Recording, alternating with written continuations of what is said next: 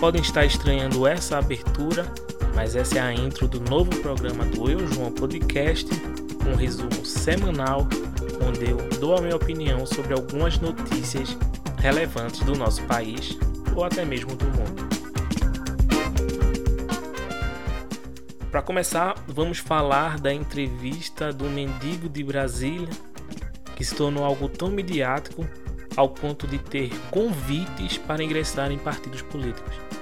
Já não basta a política nacional ser uma piada sem graça há anos, convites como esses aumentam ainda mais essa falta de seriedade. O que me leva a acreditar que esse ano provavelmente será um dos mais caóticos politicamente. Os partidos políticos brasileiros têm se mostrado cada vez mais oportunistas. Mas isso não é nada novo sob o sol novo é eu estar comentando sobre política aqui.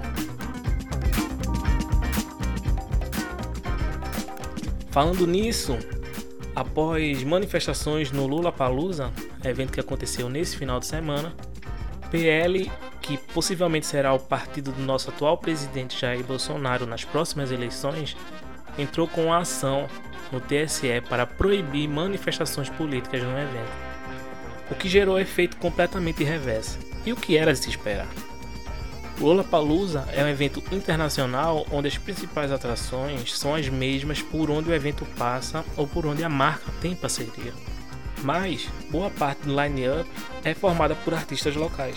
E o público que vai ao festival é, sei lá, 70% jovem e de esquerda. Como muita gente do meio artístico é apoiadora do ex-presidente Lula.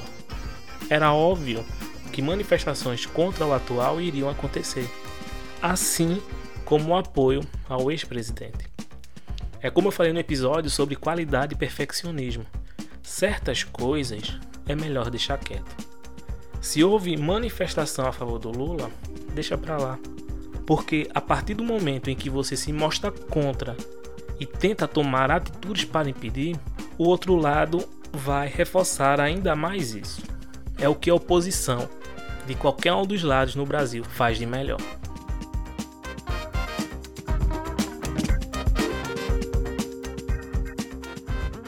Depois de entrar nas paradas globais do Spotify, o mutirão é feito nas redes para que Anitta alcance o primeiro lugar. E deu certo. Eu não sou uma pessoa que consome as músicas da Anitta. E não tenho problema nenhum com quem consome. Tanto que me admiro muito mais com suas estratégias empresariais e de marketing do que com sua carreira como cantora.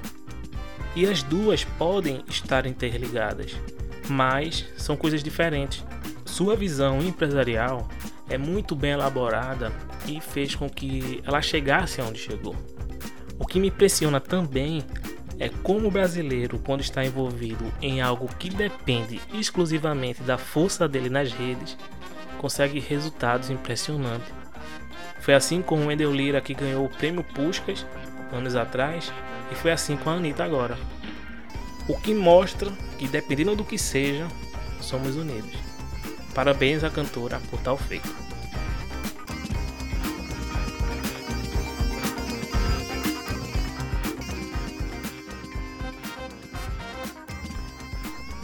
Falando em Anitta e em influência, cantora incentiva jovens de 16 a 18 anos a tirarem o título de eleitor.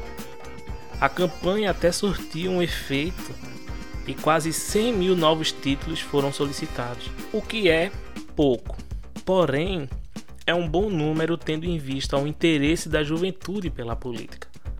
O que também é completamente compreensível, já que, como disse, a política no país é uma piada sem graça. Entretanto, diante de tudo que vem acontecendo nos próximos meses, acredito que muitos desses jovens serão massas de manobra. Eu sei como é.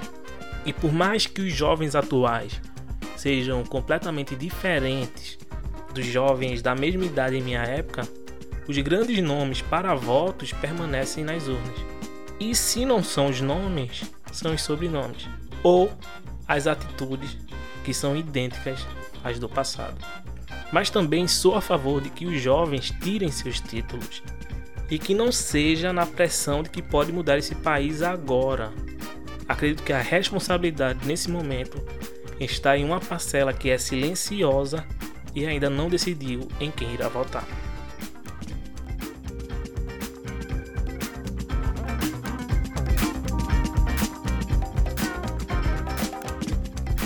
Foi final de semana de Oscar e não houve nada mais relevante na premiação do que o tapa que Will Smith deu no Chris Rock, após piada que o humorista fez.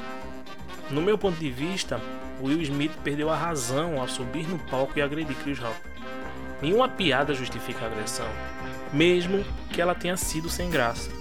Principalmente em um evento onde milhões de pessoas de todo o mundo estão assistindo. Acredito que a piada morre com a falta do riso. O não gostar dela poderia muito bem ter sido respondida com a cara fechada. O que mais me surpreende e ao mesmo tempo não é ver pessoas no Twitter defendendo tal atitude e desejando até coisas piores para outros comediantes. Coisas terríveis como espancamento e até mesmo a morte. Isso é doentio. Gente, se você não gosta de algo, não o consuma. Muitos comediantes expressaram suas opiniões sobre o fato e duas foram as melhores para mim. A primeira foi de Antônio Tabet, um dos criadores do Porta dos Fundos, que disse: Fazer piada com a doença genética que atinge a autoestima feminina numa sociedade como a nossa pode ser deselegante, cruel e sem graça. Mas a resposta nunca pode ser a violência. Não adianta fazer campanha pela paz num dia e dar tapa na cara para proteger a família no outro. A outra foi de Vitor Sarro, que disse: Um tapa na cara de um comediante é como uma bomba no Porta dos Fundos. É como um atentado do Charles Hebdo. A pior coisa para um comediante é você não rir, não aplaudir e não gostar da piada dele. O resto é estupidez. As pessoas apoiarem esse tipo de violência a uma piada levará a consequências terríveis, porque dá margem às pessoas que, ao se sentirem ofendidas, irão reagir da mesma forma ou até pior. E como Tabet disse, a piada pode ser sem graça, mas a resposta nunca pode ser a violência. E esse foi o meu resumo semanal com as minhas opiniões sobre alguns fatos que aconteceram nessa semana. Eu espero vocês na próxima semana. Espero também que seja uma semana muito movimentada para que a gente possa ter um conteúdo bacana na segunda-feira que vem. Um beijo, se cuidem e até mais.